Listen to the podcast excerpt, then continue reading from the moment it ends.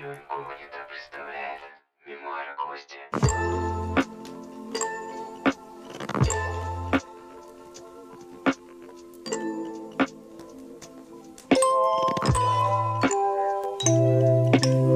Здравствуйте, здравствуйте, мы в эфире. Максим Иванов, Павел Пиаваров, котики, мы очень вам всем рады. Привет, привет, друзья. Наверное, вам интересно, зачем мы вас тут всех собрали. Мы празднуем юбилей. Мы преодолели планку в 200 выпусков. На самом деле уже 201, потому что 201... И следующая тема — это здоровье. Мгм. То есть у тебя сейчас есть проблема с позвоночником, Были, но это прошло. прошло полностью. Ну, да, компрессионный, компрессионный перелом зажил, это прошло. Из того, что меня реально волнует, как 30-летнего, это мой- м- моя поджелудочная, с которой я вроде как научился жить. У меня было воспаление поджелудочной, желчный рефлюкс, гастрит. Я просто как-то научился есть еду, которая меня не сильно раздражает. Мне нельзя есть гамбургеры и бухать. И иногда я прям чувствую, что сейчас мне, не, мне лучше выпить э, йогурт без добавок. А вот сейчас я шурму. Вот с, э, фи- с связи с физическим здоровьем это в целом все, что меня волнует. К 30 я Мгм. добрался кое-как в целом неплохо. А тебе вообще нельзя пить алкоголь? По-хорошему, мне нельзя алкоголь. А когда ты последний раз его пил? Э, В воскресенье, ну, дня четыре назад. Короче, это было забавно. Помнишь, я рассказывал, как я бросил пить? Да. Мне в, мне в целом было, пока мне врачи не запретили бухать. Ну так оно и бывает обычно.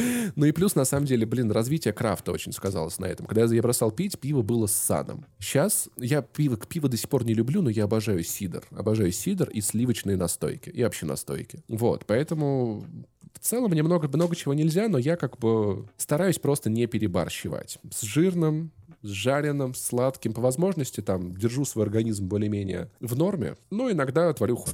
И мне нормально. Можешь ли ты вспомнить какую-нибудь яркую историю с этим связанную? Наверное, как ты в больницу попал, да? Э, Да, вот год назад экстренное психиатрическое отделение. Короче, когда мне был прям очень тяжелый момент в плане вот моего тревожно-депрессивного расстройства, вот прям вот, что вот моя жизнь беспросветна, все, что будет дальше, полное говно, и я понял, что мне срочно нужна какая-то помощь. Моя психотерапевт посоветовала мне 10 дней, я лежал, чилил под антидепрессантами, э, общался с ребятами в отделении, играл им, пел на гитаре, был э, совершенно объем практически круглосуточно, и вот это, это самое яркое впечатление, которое я даже вспоминаю, если честно, с теплотой. Забавно, что Юлия Ахмедова рассказывала про это же отделение в интервью в а, Шихман в, «А, в «А поговорить». Вот, я даже, и она даже заходила, когда я, когда я лежал в это же отделение, видимо, на какую-то плановую, короче, там, об- а, на плановый отчет к психотерапевту. Я слышал ее голос с кабинета, я не стал ее тревожить. И это вот на самом деле яркое впечатление, когда удивительно, что оно теплое, наверное, потому что я сразу понимал, что мне точно помогут. Что вот тебе очень плохо, и тебе ничего вообще не помогает. Ни смена обстановки, ни встреча с друзьями, ни еда уже, ни сигареты, ни алкоголь. Вообще ничего не помогает. И тут ты такой, хорошо, там мне точно помогут. Вот это вот самое, наверное, яркое. А как думаешь, если бы ты не пошел к психотерапевту, наш... э, Этот разговор бы чем-нибудь отличался? Он был бы настолько же откровенным? Возможно, если бы я не пошел к психотерапевту, мы бы сейчас и не говорили. Такое тоже может быть. Но, слушай, моя жизнь, я точно не был бы сейчас так доволен жизнью. Я точно сейчас не рассказывал бы тебе так много вот этих откровений про то, как, как, как надо жить. Я стал сильно осознаннее, я стал сильно спокойнее, стал лучше понимать себя. И этот подкаст был бы менее информативным. И, скорее всего, здесь было бы больше грустных шуток про то, какой я несчастный, самобичевания и всего такого. Когда ты говорил, что мы могли вообще не записывать, ты имел в виду... Ну, давайте каждый трактует это так, как, хо- как хочет это трактовать.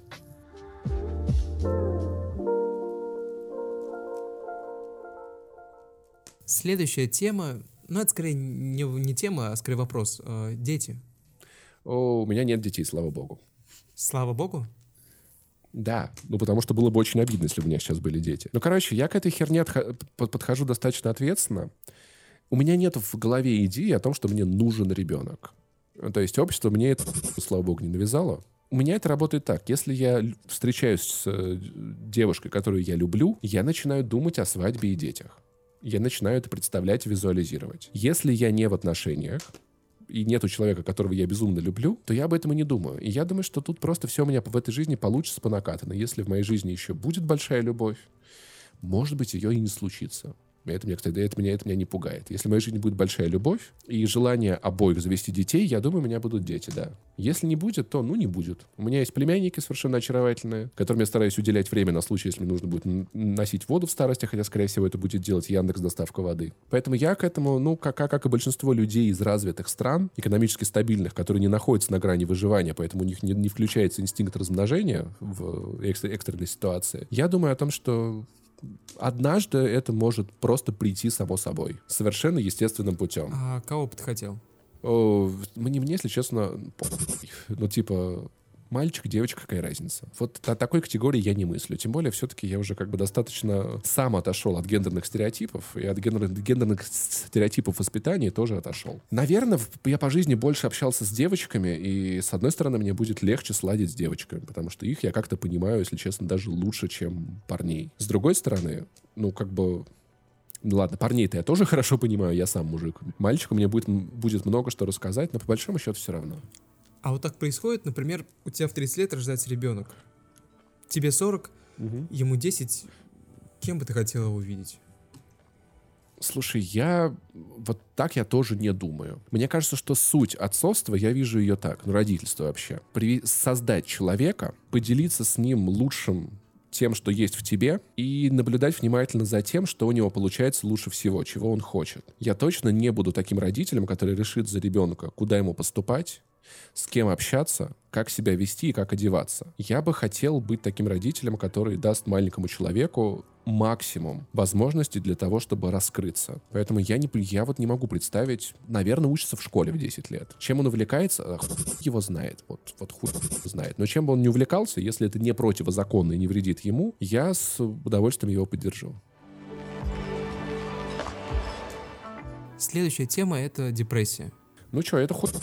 Надо... про- м- мысль, которую, которую Долгополов высказал, э, которая стала для меня в какой-то момент удивительной, что если вы хотя бы просто подумали, краем вообще вот головы о том, что я хотел бы не жить или убить себя в шутку даже. Это повод обратиться к психотерапевту. Вот прям вот, вот сразу же. Потому что для меня очень показательным стал тот момент, когда у меня была футболка э, от бренда «Юность», очень классная, где петля вокруг шеи с подписью «Лишь этого достоин». И я когда-то много, я много лет ее хотел, я купил ее себе, я в ней ходил, я такой опасный, я такой дерзкий, такой классный. А вот этим летом буквально, я помню, съездил в Питер к другу, совершенно внезапно к нему сорвался на день рождения, просто в день улетел в Санкт-Петербург, дико там оттусил, э, классно провел время, увиделся с кучей людей, вернулся в Питер, посмотрел на эту футболку и понял, что я больше не хочу ее надевать. Мне просто, ну, дико от мысли, чтобы я ее надел. Она лежит на шкафу, как реликт прошлой эпохи. И в целом штука хуй депрессия. Ее можно очень долго не замечать. Долго говорить себе, что да нет, у тебя такого нет, у других.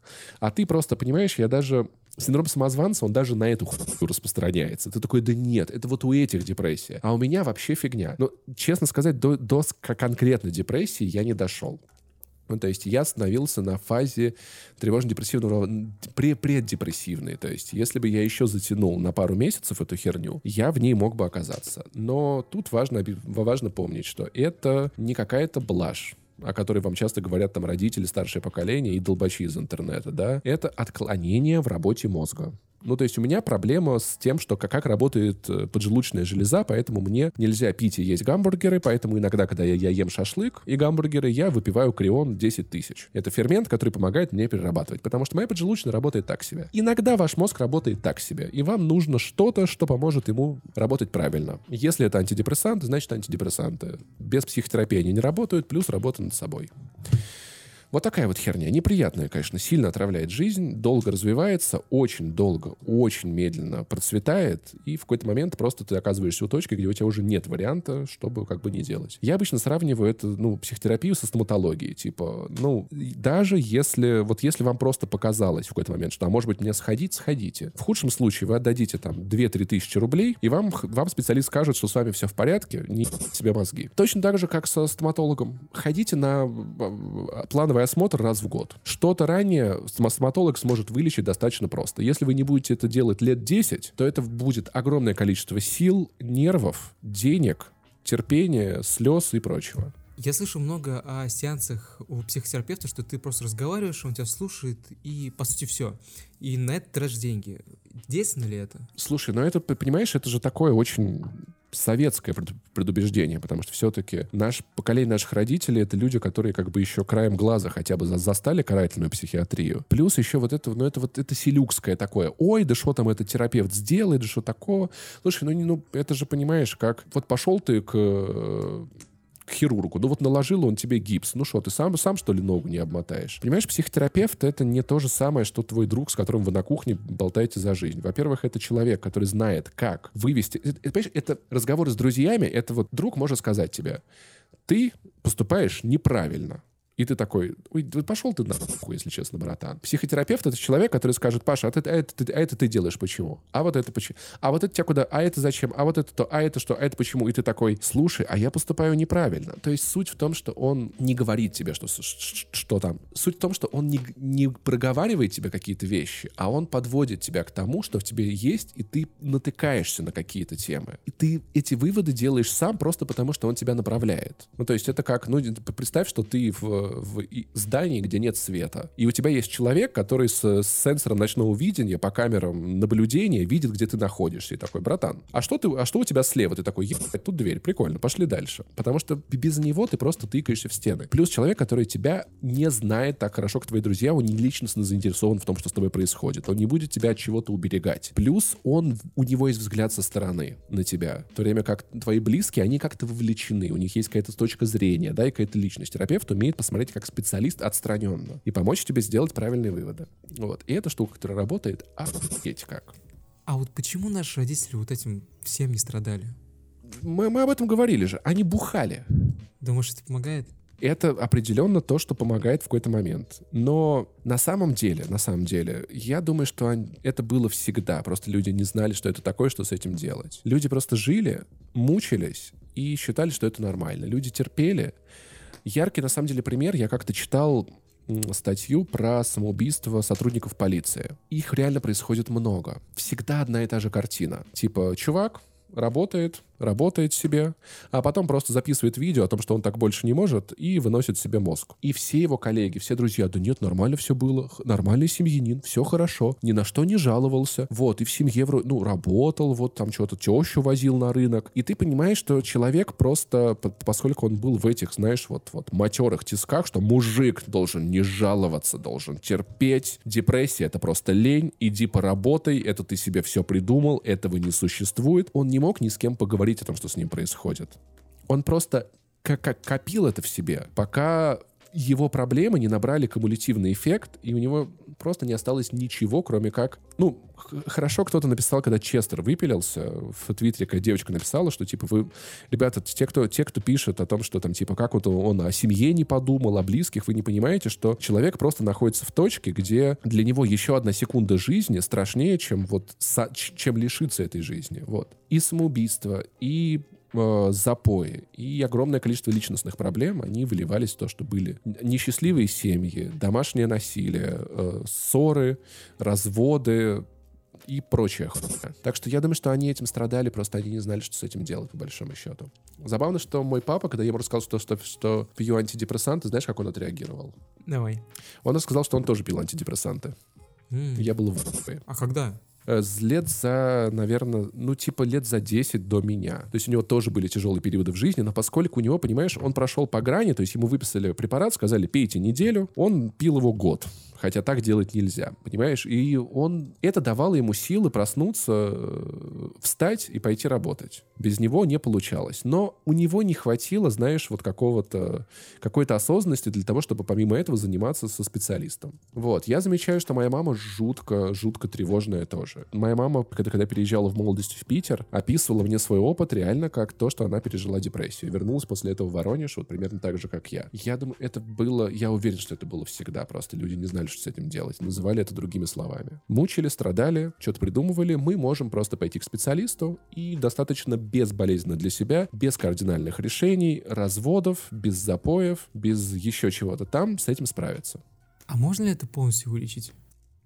зависит от того, что с человеком. Бывает такое, что депрессия и тревожка — это не то, что отступает. Бывает, что оно остается на всю жизнь. Как я понял по себе, моя тревога все еще... Она после того, как, закончились антидепрессанты, она осталась. Но из-за того, что я так долго в психотерапии, я просто знаю, что с ней делать. То есть то, что раньше для меня было, там, моя тревога тебе, блядь, Паш, у тебя ни хуй не получится. Ты, типа, короче, кусок говна, и ты все делаешь хуй. А сейчас у меня есть инструменты, чтобы, типа, когда тревожка говорит, типа, у тебя ничего не получится, я такой, вообще-то получится, потому что я постарался. Вот тут, тут и тут. А если не получится, то, ну, я что-нибудь придумаю. Очень, мне, знаешь, какая мысль меня поддержала?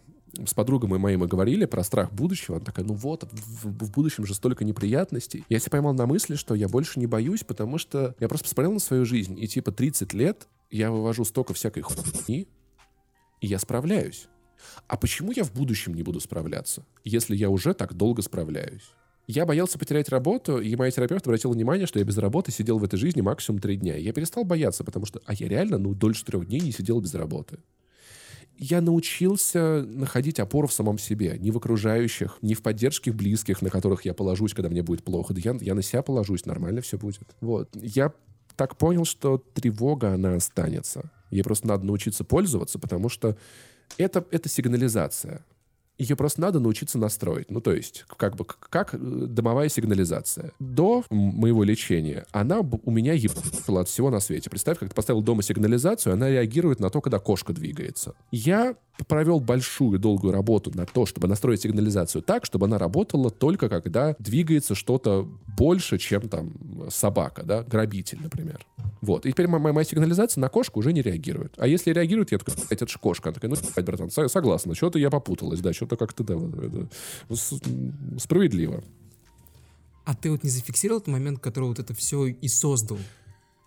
Слушай, он же э, создал про проблему, да, да, да, да, вот эти все вот эти мысли. Это очень, о, очень трудно. Это просто это тысяча факторов за жизнь, и плюс, насколько я понимаю, наследственность. Ну, то есть, мама тревожная, папа тревожный. Ну, странно, если бы я не был тревожным. Может быть, генетика. Может быть, я просто скопировал их воспитание из-за своей эмпатичности. Трудно сказать. Куча неудач по жизни. То, что я не умел с ними работать, не умел их трактовать, делать из этого положительный опыт. То, что я пытался найти какой-то... У меня была концепция в голове, что если я буду хорошим человеком, со мной будут происходить хорошие вещи. Это тоже часть, знаешь, мистического мышления. То есть веры в карму, веры в гороскопы, в гадалки Второ. Это способ унять эту тревогу в том числе. Заглянуть как будто бы за жизнь. Я за этот год принял концепцию того, что мир состоит из ебаного хаоса. В нем может произойти все, что угодно. Мы никак не можем управлять этим. Дерьмо происходит с хорошими людьми. Хорошие вещи происходят с плохими людьми. И когда я перестал думать, что мои действия имеют такое сильное значение на мою, на мою судьбу, я перестал так сильно тревожиться.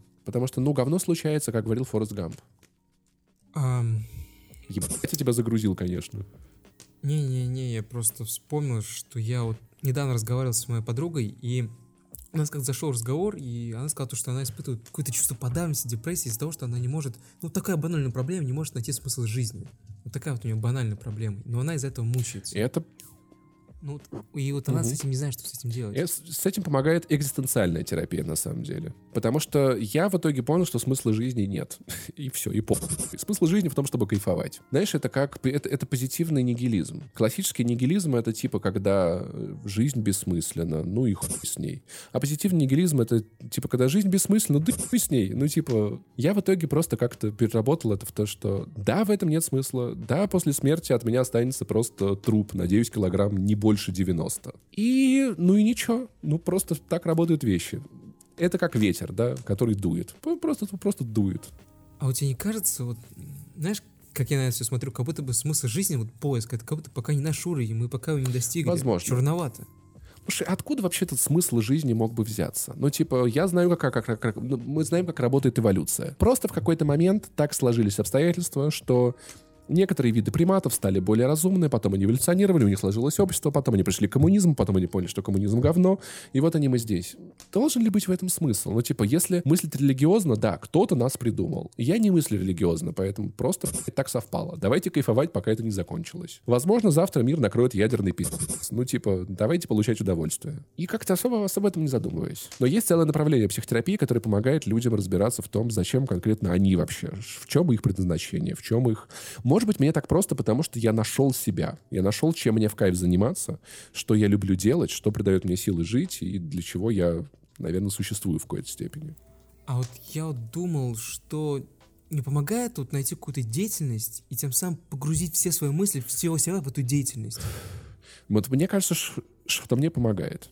Ну, типа, н- ну, понимаешь, здесь вопрос. Чтобы забить голоса в голове, Да, это да, да, плохо. да. Э, Это, это просто отсрачивает проблему.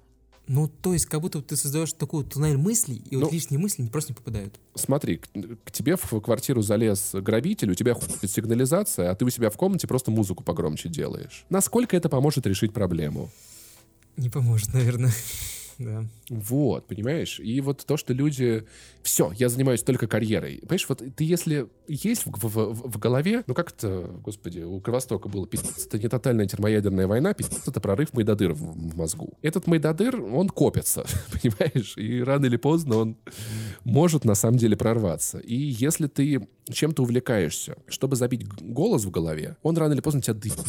Он внутри тебя, он, он сильный, да, он, он накопится. А если ты чем-то занимаешься, чтобы чтобы кайфовать от жизни, чтобы лучше жить, чтобы радовать кого-то еще, чтобы там чем-то поделиться с близкими, то это классная фишка, и это реально может помочь тебе, на самом деле, не так сильно задумываться о смысле жизни, потому что да не похуй ли.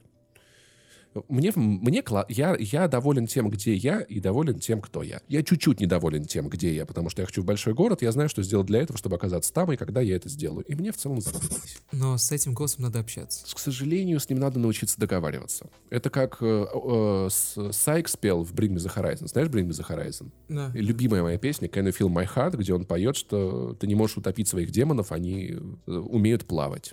К сожалению, да. Я так понял, что со своими демонами надо научиться договариваться. Вот, возможно, принести им чай с печеньками. Может быть, выслушать, сказать, что типа, демон, я понимаю, тебе очень хочется дебоширить, но слушай, так будет не классно. Ну, там, типа, как я говорю со своими переживаниями, что да, я понимаю.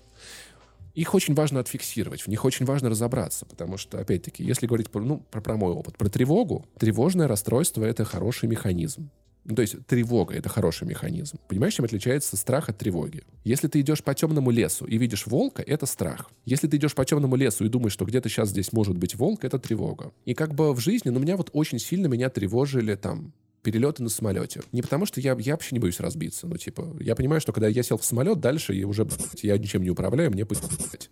Но я боюсь опоздать на самолет, и у меня отложатся дела, я что-то не так сделаю, пройду не так это. И я просто такой, так, ну я заранее заре- зарегистрировался на рейс, я молодец. Я собрал сумку заранее, я молодец. Я поставил 15 будильников, я красавчик. Я выеду за 2 часа, хотя в случае с, с- с аэропортом в городе Воронеже можно хоть за 20 минут выезжать, там похуй всем. Это просто сарай, да? Я выезжаю за полтора часа, чтобы если вдруг такси, на котором я еду, попадет в аварию, которая будет для меня не критической, я, у меня было бы время на трассе поймать машину и доехать, да? Чтобы если это будет пробка, и- и- вот, и я в итоге такой, ну я сделал все, что от меня зависело. Ну, а дальше это уже как бы не мои проблемы. Вот. И я как бы, поэтому я такой, тревога, я тебя услышал, я все сделал, ну все. А дальше все, я уже дальше это не контролирую. То, что самолет там, я не знаю, отменят, но это не в моей зоне власти. Не, это, это, это не в моей зоне ответственности. Вот дальше это не мои проблемы. Вот давай немножко подытожим, что можно сделать в домашних условиях. Вот, предположим, у, у тебя приступ, вот А- что нужно сделать? Ну, пр- прям, пр- прям пр- приступы у меня прям редко бывают. Говорить с собой. Надо понять, от- откуда это чувство берется. О чем это, эта сигнализация тебе э, сигнализирует. И постараться сделать, ну, понять, что это за проблема и что ты можешь с ней сделать. И сделать хотя бы что-то, чтобы решить эту проблему.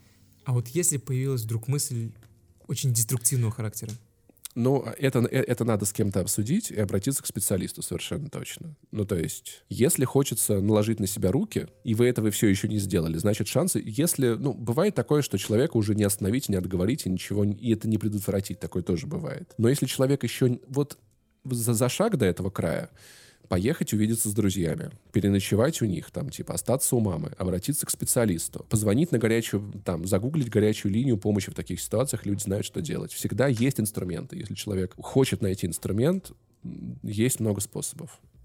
Но самое главное, ребят, что чем дольше вы затягиваете психотерапию, тем тяжелее и дороже это обойдется потом. Самое удивительное в том, что это кажется, что это дорого, но ты потом понимаешь, что это инвестиция.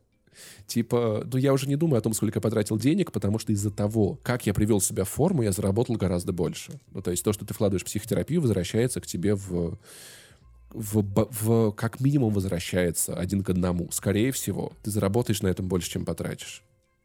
Потому что даже когда человек там, у него нет источников дохода дополнительных, как у меня, если он просто ненавидит свою работу и каждый день там страдает, находясь на ней, он или научится на этой работе не страдать, и будет его качество жизни улучшится. С большой вероятностью он или получит повышение, или найдет работу за больше денег, то есть это вклад в себя.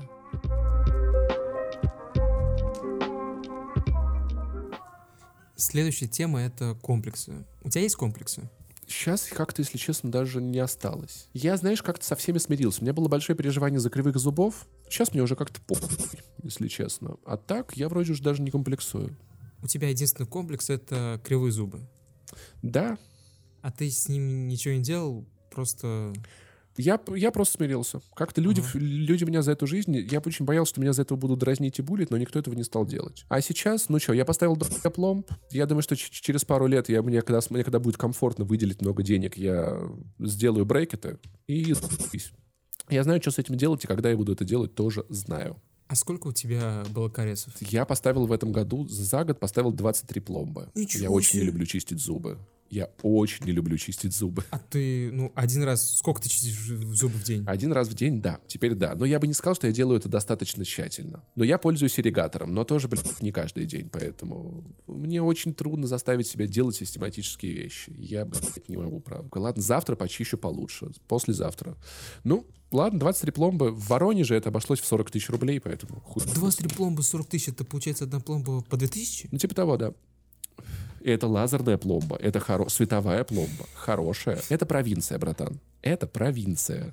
Люди из Европы ездят в Россию, делают зубы. Люди из Москвы ездят в провинцию, делают зубы. Все мои друзья, почти все, кто переехал из маленьких городов, если это не Хабаровск и Новосибирск, куда лететь 20 тысяч рублей, да, а Воронеж. Поеду в Воронеж, сделаю зубы. Типа, потому что и так дешевле. А ты уже пошел не по своей воле, потому что почувствовал какую-то боль? Я пошел... Нет, я пошел, потому что, опять-таки, я... Ну, ма- мама, мама долго капала на мозги, что это надо, надо, это важно. Я в какой-то момент просто такой, блин. Но я смотрел, как за, за какие деньги мои родители меняли себе челюсти целиком. И я просто понял, что если я сейчас вложу эти деньги, это сэкономит мне сотни тысяч в будущем. И оно того стоит. Поэтому я как бы вот с этой, с этой, с этой логикой, что пусть они лучше... Они не вывалятся, не надо будет вставлять новые.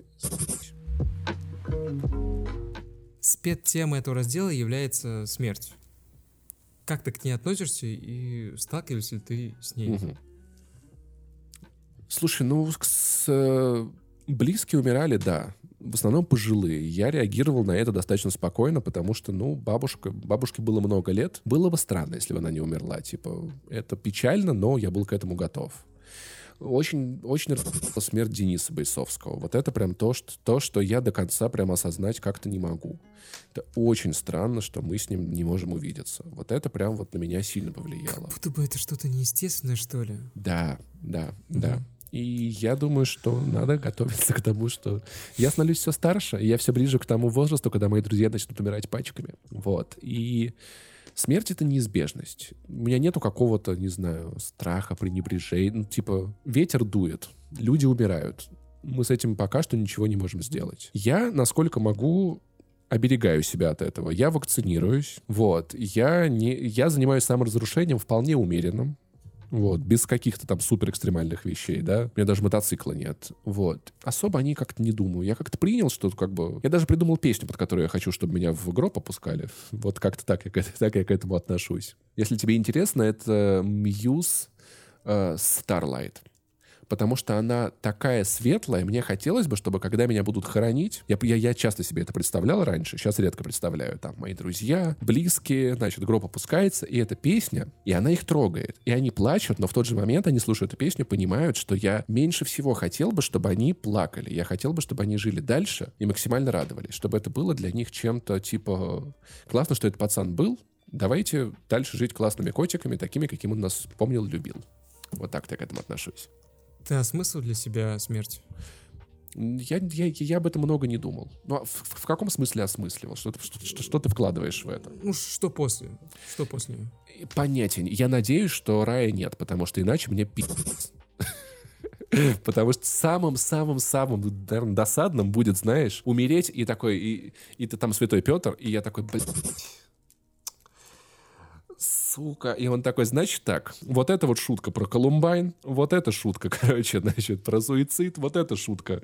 Я такой, братан. Он такой, ладно, ладно, ладно, ладно. Тебя бы надо было отправить в ад, но ты так охуенно шутишь, поэтому проходи, пожалуйста. Вот. Мне очень не хочется узнать, что я все эти годы ошибался. Я думаю, что скорее всего, скорее всего, никогда не будет. И это самое ужасное в этом. Мне кажется, что на самом деле, как люди придумали себе э, астрологические прогнозы, для того, чтобы, чтобы успокоить себя, да, убрать эту неопределенность будущего которую я, я, я ее уже принял. Я думаю, что неопределенность смерти я тоже принял. Ну, типа, люди, которые не приняли, ну, им нужна религия, им нужна загробная жизнь. Им нужно верить, что там что-то еще есть. Мне в целом это мало на что повлияет.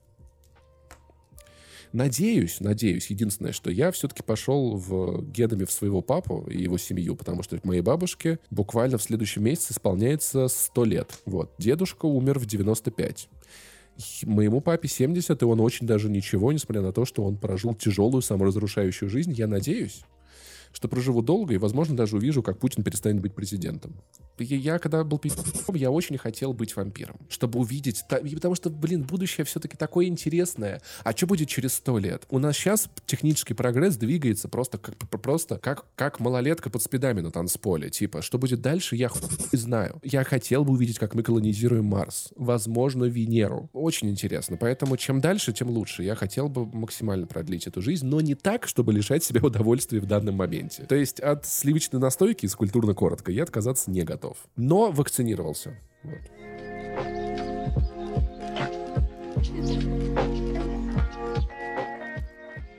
Мы покончим с разделом личный, у нас остались разделы будущие итоги. Будущее. Давай. Профессия. Давай. Профессию, которую ты хотел бы иметь. Я хотел бы в будущем быть подкастером.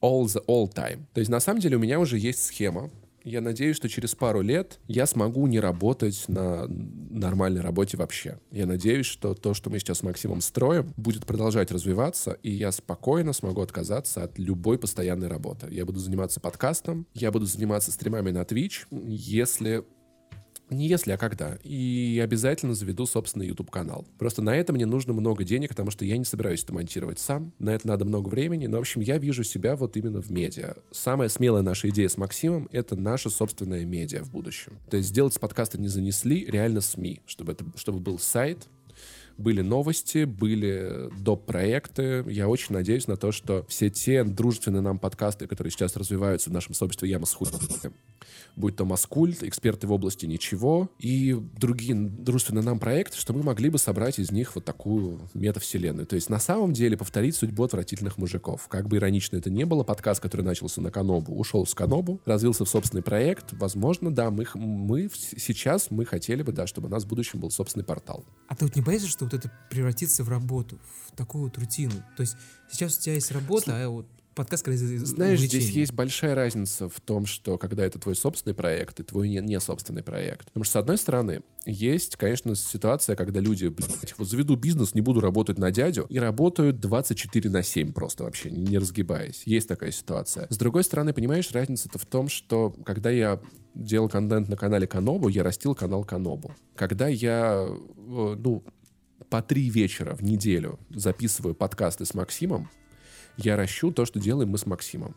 И это то, что в будущем будет работать на меня. И я думаю, по крайней мере, представляю, это то, как это будет деятельность, где я буду занят не 5 на 2. У меня уже есть маленькая мечта, что когда у нас, э, ну, когда, когда я смогу не работать на работе, я просто сделаю себе график 4 на 3.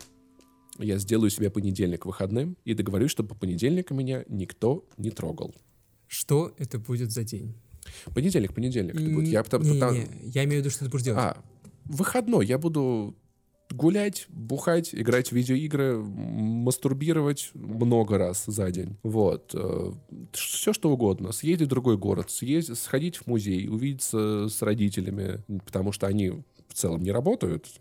Большую часть недели мама работает. Вот. И все что угодно. Даже, на самом деле, знаешь, я просто еще важная мысль, которую надо пройти, всем, я считаю, что тот моментик, когда вы, особенно тем, кто, кто, кто трудоголики, тот момент, где вы лежите на диване, жрете чипсы и смотрите «Холостяка с Тимати», это важнейшая часть вашей работы. И это не отдых и не прокрастинация. это то, что позволяет вам быть эффективными во все остальное время. Поэтому, скорее всего, я буду, да, что-то типа того. Семья. Ну что, семья? Семья — это прикольная. Будет ли у меня семья? А может, да, может, нет. Хуй его знает, если честно. Вот я, я не могу, я не могу об, вот сказать об этом вот так вот. Потому что мне кажется, что люди, которые «у меня будет семья», они начинают быть подчинены этой мысли. Когда они начинают быть подчинены, подчинены этой мысли, есть большая вероятность, что ты выберешь не того человека просто потому, что тебе уже надо. Но знаешь, это как, если тебе нужна зимняя куртка летом, ты можешь ходить и выбирать ее три месяца. И пока ты не найдешь идеальную. Если это происходит в ноябре, то ты готов зайти в Юникло и взять первую попавшуюся хуйню, лишь бы не сдохнуть от холода. Если тебе семья нужна позарез, большая вероятность есть влипнуть в отвратительную хуйню, из которой ничего хорошего не получится. У меня, ну, слушай, будет женщина, которую я полюблю, с которой я захочу семью, ну, будет семья. Не будет такого, ну, я буду жить как-то по-другому. Вполне себе. Сейчас я точно вижу свою жизнь как одиночки. Ну, то есть мне нравится быть одному. Через пять лет я, может быть, захочу чего-то совершенно... Может, я через год захочу другого. Год назад я хотел э, писать резюме на телеканал «Дождь». Вот сейчас, осенью. Э, за этот год я понял, что я, я хочу больше таких творческих сил в подкасты, я передумал писать на резюме на телеканал «Дождь». Что у меня будет там с семьей, как я буду видеть свою жизнь через год, я хуй знает. Я точно знаю, что вот весной я перееду в Питер. Через три года я через 2-3 года я сделаю большое путешествие по России. Я хочу проехать на тачке от Москвы до Владивостока. При этом сделать это не за пару недель, а за месяцев 6 чтобы пожить в разных городах по чуть-чуть, осмотреть регионы, увидеть и Байкал, увидеть Алтай, увидеть там, не знаю, в идеале, может быть, даже там на Камчатке побывать, увидеть какие-нибудь источники, Южно-Сахалинск. И после этого переехать или в Калининград, или в Краснодар, или в Екатеринбург, или там в Таллин, например. Но вполне возможно, что, что- через год я уже так не буду думать и буду хотеть чего-то совершенно другого. Это нормально. Зарплата. 500 тысяч долларов наличными. А вообще для тебя, в принципе, это имеет значение? На самом деле, да. Ну как, я, я все... В гаражур не идут работать за деньгами. И я понимаю, что я всю жизнь между большими бабками и интересной работой выбираю интересную работу. Но деньги имеют значение, потому что это... Для меня это сопутствующее. Благодаря деньгам я чувствую себя спокойнее. Благодаря деньгам я могу, например, не готовить еду дома, тратить это время на то, чтобы записать подкаст, провести стрим, или отдохнуть, набраться сил перед тем, как, как записать подкаст. Деньги делают мою жизнь более комфортной, меня более довольным и более работоспособным. То есть я это использую скорее как вот такую вот историю, которая оборачивается вокруг меня и позволяет мне быть эффективнее. То есть лучшая инвестиция — это всегда инвестиция в себя. И то, что там... Ну, я не стараюсь тратить, я не стараюсь быть расточительным. То есть я езжу на экономе, если это такси. Иногда езжу на автобусах, много хожу пешком. В самолетах я летаю экономом, в поезде я... я ладно, сейчас я все-таки стараюсь брать купе, потому что, ну, блядь, невозможно мне выспаться в плацкарте, надо быть, надо быть честным с собой в этом. Вот. Но anyway, я использую, ну, деньги как то, чтобы делать мою жизнь комфортнее. Вот я, например, там, типа, не поехал на автобусе, а вот я, например, там, потратил 600 рублей на такси, чтобы поехать там потусить с друзьями в баре. Из-за этого я чувствую себя хорошо, я чуть более доволен своей жизнью, значит, завтра, когда я буду записывать подкаст, он пройдет приятнее для меня, и с большой вероятностью он будет лучше и качественнее. А вот в повседневной жизни на что ты больше всего тратишь деньги? Больше всего на еду. Ну, то есть реально большая часть моих расходов, я веду их достаточно подробно, и еда — это большая часть мо- моих, даже больше, чем аренда. Потому что я не покупаю, я, я редко готовлю сам, только, только если мне это в кайф. Поэтому выходит, ну, немало так. И это на самом деле грустно, потому что это говорит о не самом хорошем экономическом положении, меня в том числе. Если большая часть моих расходов — это питание. Твое самое любимое блюдо. Блин, у меня нет самого любимого прям блюда в Которое ты мире. любишь готовить. Хотя готовлю, я бы, короче, готовлю я чаще всего э, цыпленка топака из вкусвилла, потому что его там, там продают уже разделанным. Я просто кладу его на сковородку 25 минут, перевернул 25 минут, сверху еще кастрюлю полную воды. Ну это, ну это не готовить все-таки. Да подожди, это готовить, я, пож- я, я же пожарил. Вот, я сделал какой-нибудь гарнирчик, ну, не знаю, могу пюре сделать. Иногда вместо гарнира просто заливаю э, би- бич-пакет водой, получается нормальная рисовая лапша. А так, не знаю, готовлю я... ну, вот, вот, вот, вот, так вот. Я, я умею хорошо готовить. Я в два, ну, лет в 20 я очень много готовил. Там я мог сделать тирамису, готовил всякие супы, там, типа, курицу кунг-пао очень любил. Потом я просто понял, что мне не в кайф тратить на это так много времени. Из, из доставок я чаще всего заказываю, чаще всего заказываю, наверное, ф- блин, фо, ф- фобо я очень люблю. Фобо охуенная штука. А как часто ты слушаешь музыку? Не часто. Я много играю ее на стримах на Твиче, и мне этого достаточно. Обычно в наушниках я слушаю подкаст. Под настроение, когда я пьяненький, я слушаю э, новую русскую попсу, индюшатину и русский рэп. А вот твоя мечта стать рок-музыкантом, откуда она появилась? Слушай, хотелось сцены, хотелось сцены. Я люблю музыку, и мне хотелось, чтобы много людей смотрели на меня, чтобы женщины ждали меня за кулисами и давали мне э, просто пачками. Вот как-то так. Но стремление к тому, чтобы э, внешний локс контроля, стремление к одобрению, к тому, чтобы выступать перед публикой, к тому, чтобы люди тебя любили. Ты слушал какую-то группу, что тебя именно вдохновило? Да не, она просто как-то в детстве так, типа, блин, классно быть рок-музыкантом. Вот. Дети, станов- становитесь рок-музыкантами, получайте наркотики на халяву, как говорил герой фильма «Реальная любовь». Вот, и я такой, я просто в какой-то момент у меня э, появилось желание играть на гитаре. Э, а- а- Опять-таки, меня в детстве отдавали на аккордеон и на хор, мне не нравилось, я забил хуй. Когда я захотел сам играть на гитаре, я взял ее в руки и не отпускаю ее уже лет 14. Вот. Просто нравилось играть на гитаре, нравилось играть на гитаре с ребятами, нравилось выступать э, в клубах. Иногда люди меня узнавали, попросили автографы, мне это нравилось. Ну, то есть, вот, ну, как-то так. Я писал песни, мне очень... Понимаешь, есть два типа людей, которые занимаются музыкой. Это люди, которые хотят играть в группе, и это охуенно. Вы бухаете, вы можете съездить в тур какой-нибудь, в какой-нибудь задрипанный клуб. У вас тусовка, это классно. А есть люди, у которых музыка, она звучит внутри. И они стремятся к тому, чтобы выразить ее в мир максимально честным способом. В 17 лет я был именно вторым человеком. У меня было очень много вдохновения внутри, я очень много писал музыки. Потом оно как-то подосякло, как-то подпрошло, и если оно вернется, я буду рад. Но, знаешь, я вот иногда думаю о том, что вот если бы я был Альфонсом, или у меня был безусловный доход, я бы занимался музыкой. Я бы реально занимался музыкой. А почему сейчас не занимаешься? Потому что сейчас мне, мне 30, и появилось неприятное такое свойство. Когда я собираюсь поднять жопу с дивана, знаешь, вот, вот эту фразу, что там типа, что ме- между жопой и диваном доллар не пролетит.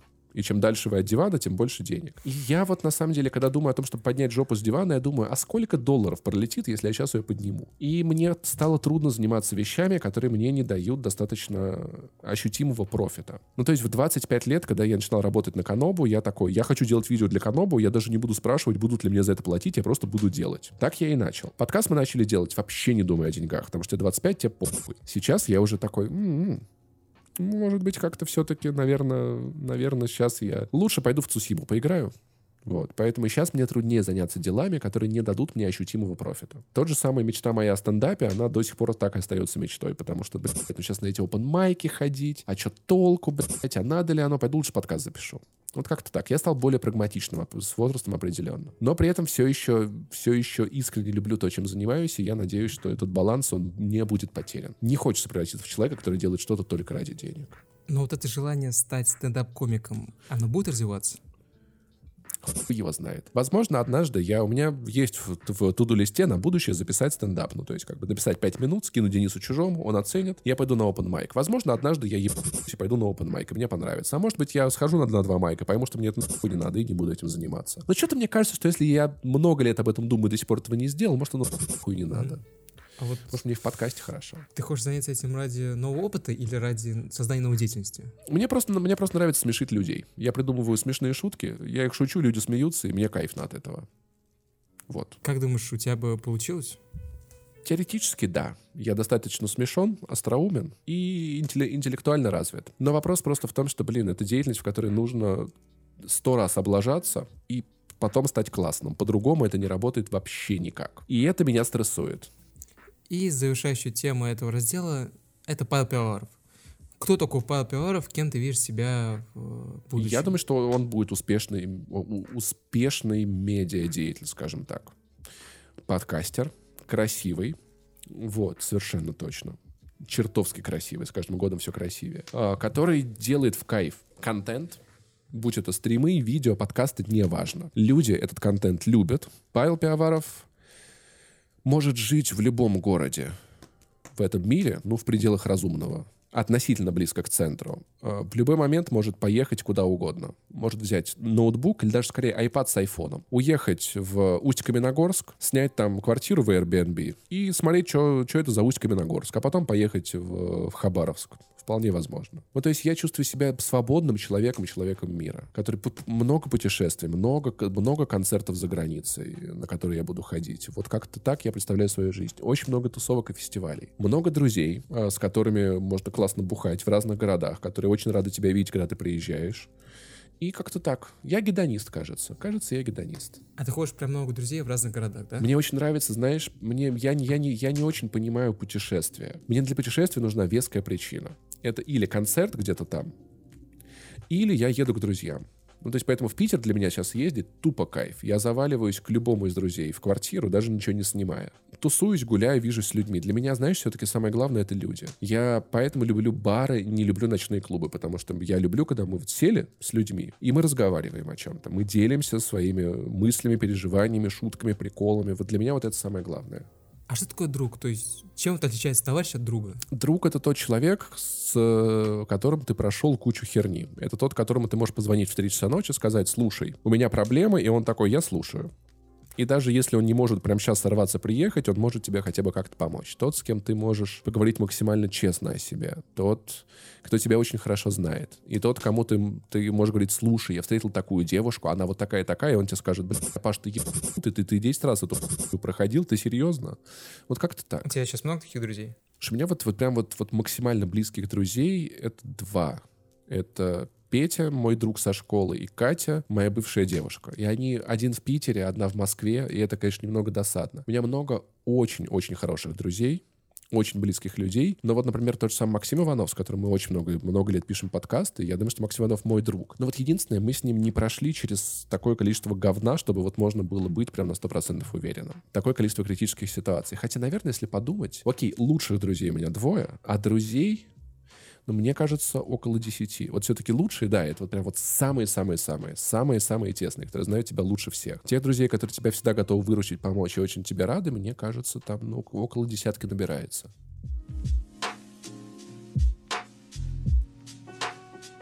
Мы закончили с разделом будущее, у нас остался последний раздел — это итоги. И первая тема — это лучший друг. Вот, как мы выяснили, у нас есть два лучших друга, да? Да, Петя, Петя и Катя, да, вот.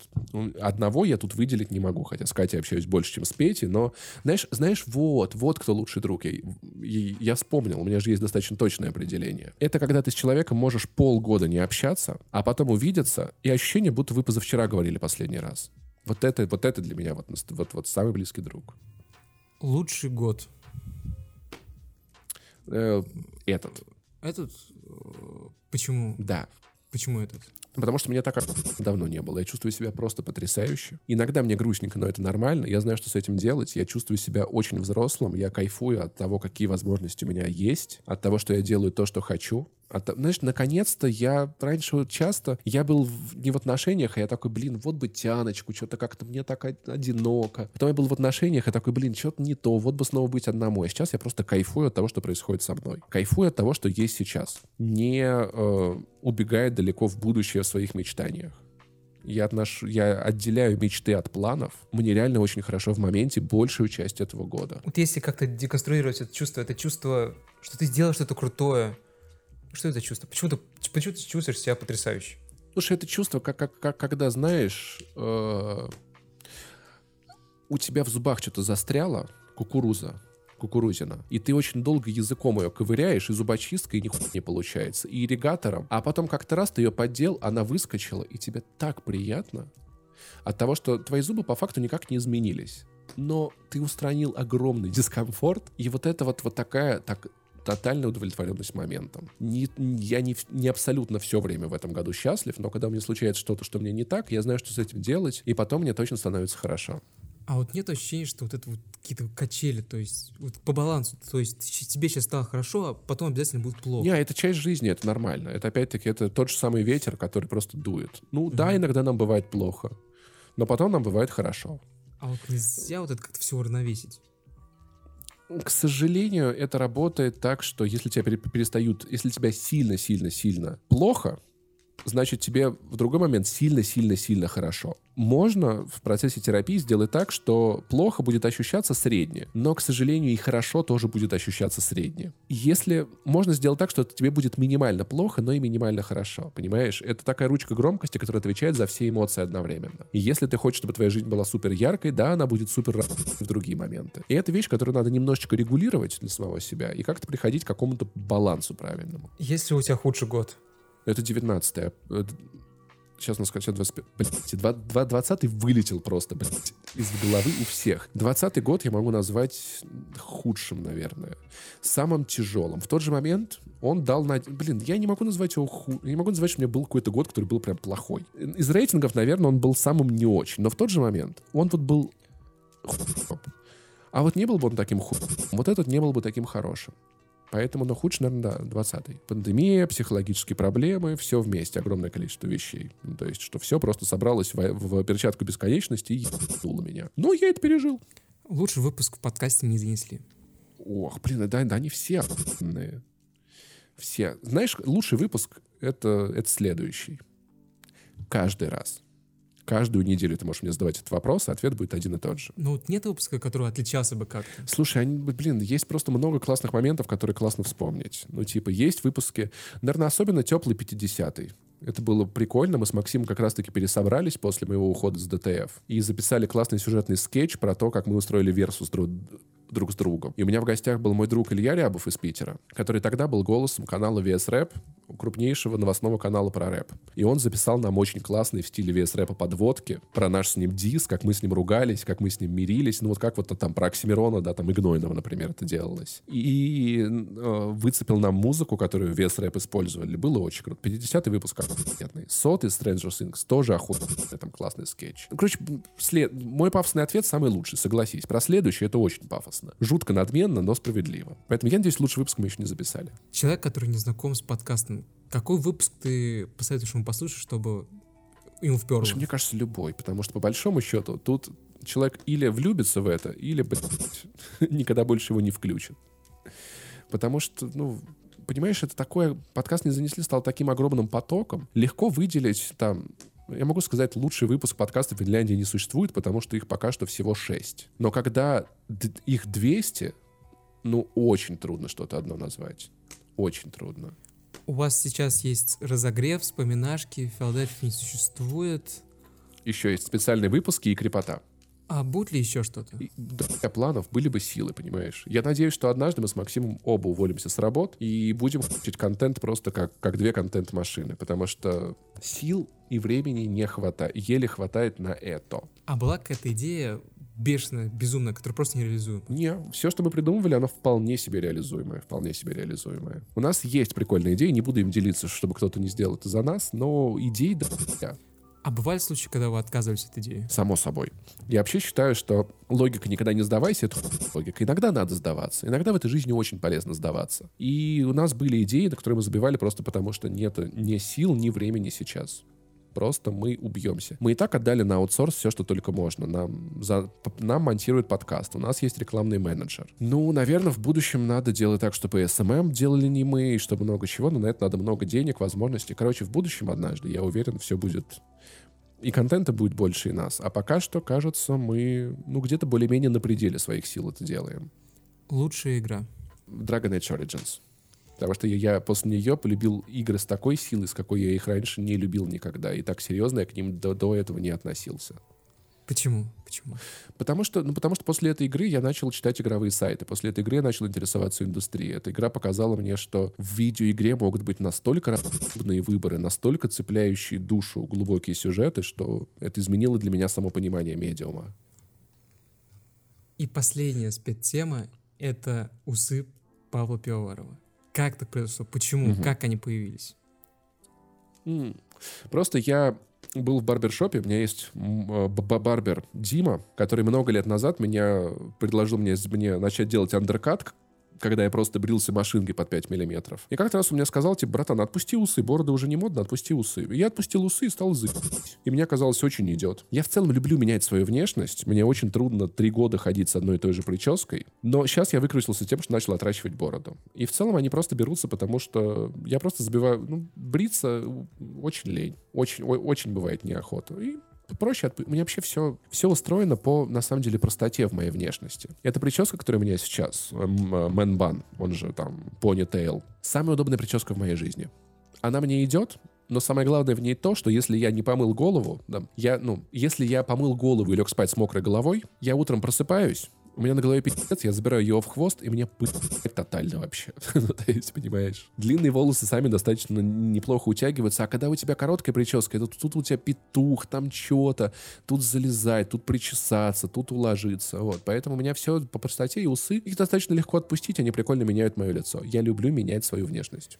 Твоя внешность была настолько выразительна, что Рокетбанк решил сделать из этого акцию.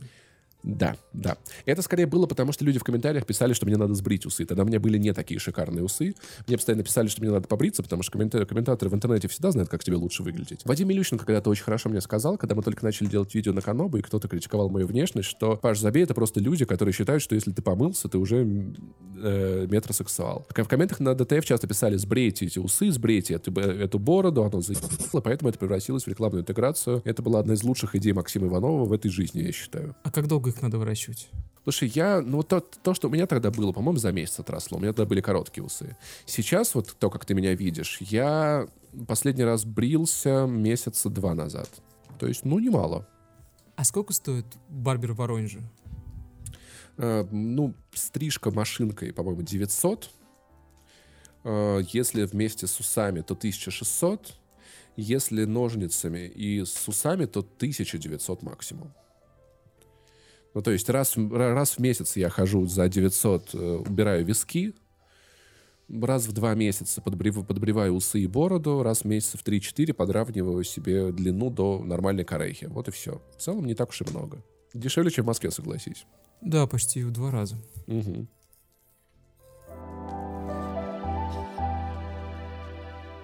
Это были все разделы. Я могу тебя поздравить, что мы с тобой закончили. Четыре часа. Да, 4 часа все это длилось. Безумие. Я надеюсь, ты сделаешь из этого два подкаста, потому что не факт, что это кто-то дослушает за, за раз. Да, да, да, да. Разобью на части. Да. Но это было очень увлекательно. Я бы, я бы, я с удовольствием поговорил бы еще больше на все эти темы, но больше четырех часов уже не вариант. Ты как-то хотел э, поговорить про любовь. Как, как-нибудь в следующий раз? Это большая тема, сложная. Хорошо, хорошо, я это запомню. Тогда забились. Забились. Спасибо тебе еще раз, что поучаствовал. Я желаю тебе успехов, и чтобы не занесли, захватило мир. Желаю. Я тоже надеюсь. Спасибо большое, что позвал. Это было очень интересно. Я, как любой нарц- нарцисс, обожаю, когда меня очень долго спрашивают обо мне. Это невероятное удовольствие. Ты мне доставил невероятное удовольствие. А ты мне доставил удовольствие слушать тебя. Спасибо тебе большое. Радио Инкогнито представляет Мемуары Кости.